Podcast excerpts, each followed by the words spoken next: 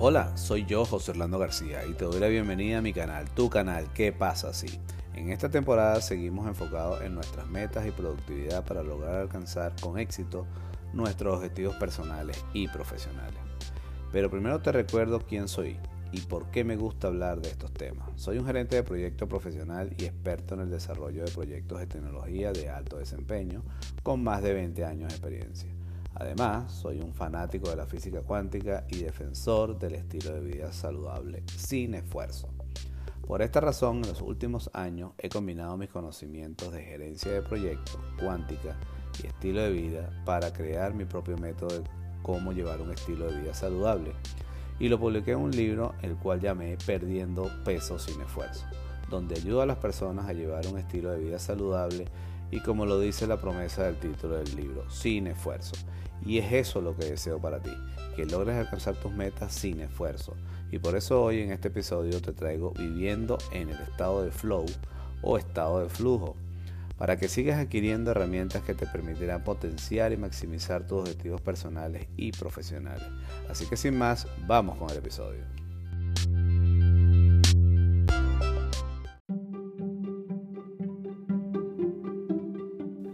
Viviendo en el estado de flow o estado de flujo.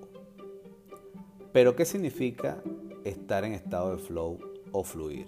Bueno, esto es un término que introdujo el señor Mihaly Csikszentmihalyi en el año 2009 y lo definió como un estado subjetivo que las personas experimentan cuando están completamente involucradas en algo hasta el extremo de olvidarse del tiempo, la fatiga y todo lo demás, excepto de la actividad en sí misma.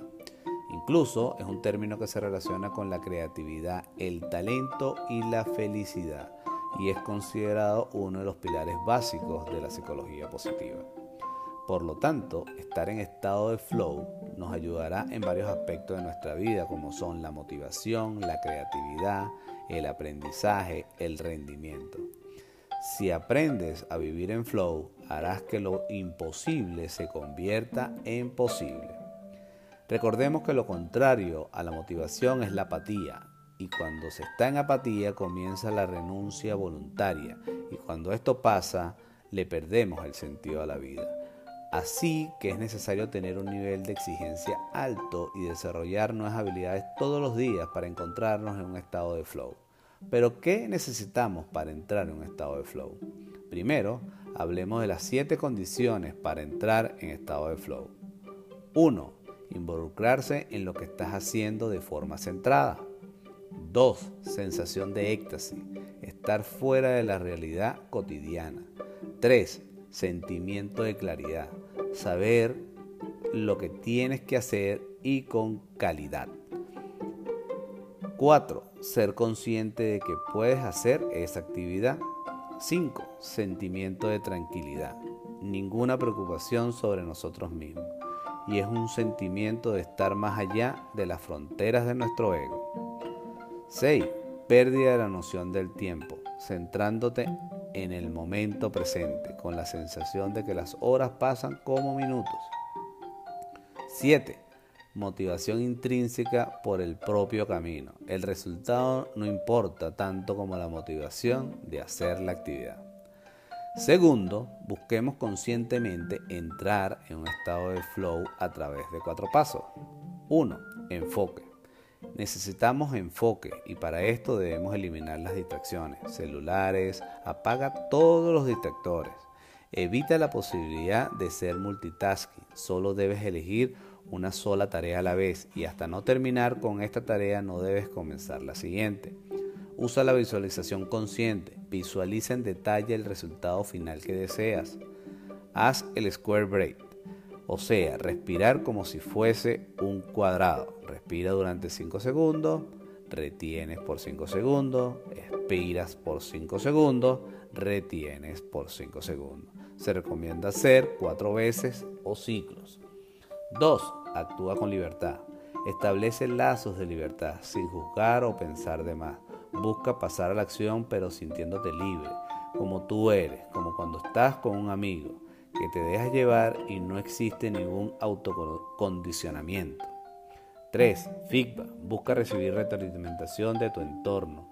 o de lo que estás haciendo. Analizas tus resultados a través de tus datos. 4. El reto. Busca ser un 4% mejor de lo que fuiste en la hora anterior o día anterior. Busca siempre subir tus estándares. Hazlo progresivamente. Además, se recomienda dividir nuestro día en tres partes. La primera parte debería ser para realizar las funciones de supervivencia, por ejemplo, aquellas que nos permiten ganar dinero. La segunda parte debería ser para actividades de mantenimiento, por ejemplo, hacer ejercicio y cuidarte. Y la tercera parte debería ser para actividades recreativas porque de ellas surge el aprendizaje. Por ejemplo, haz lo que te apasiona. Por último, pero no menos importante, busquemos realizar el enfoque en profundidad. 1. Revisa tus tareas, quizás necesitas redefinirte. 2. Revisa tu ambiente de trabajo y haz los ajustes necesarios. 3.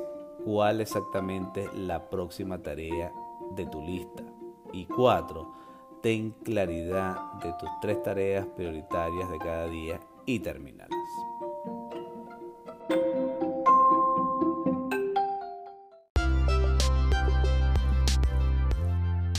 Es mi deseo que con esta información seas más consciente cuando estás viviendo en el estado de flow y sea más fácil y sencillo el alcanzar tus metas.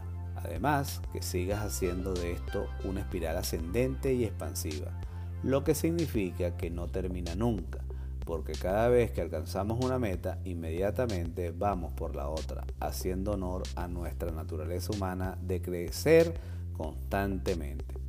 Adicionalmente, si tienes dudas, no te preocupes, sigue adelante y contáctame ya sea a través de mensajes directos en el canal o mis redes sociales, las cuales están en la descripción del episodio.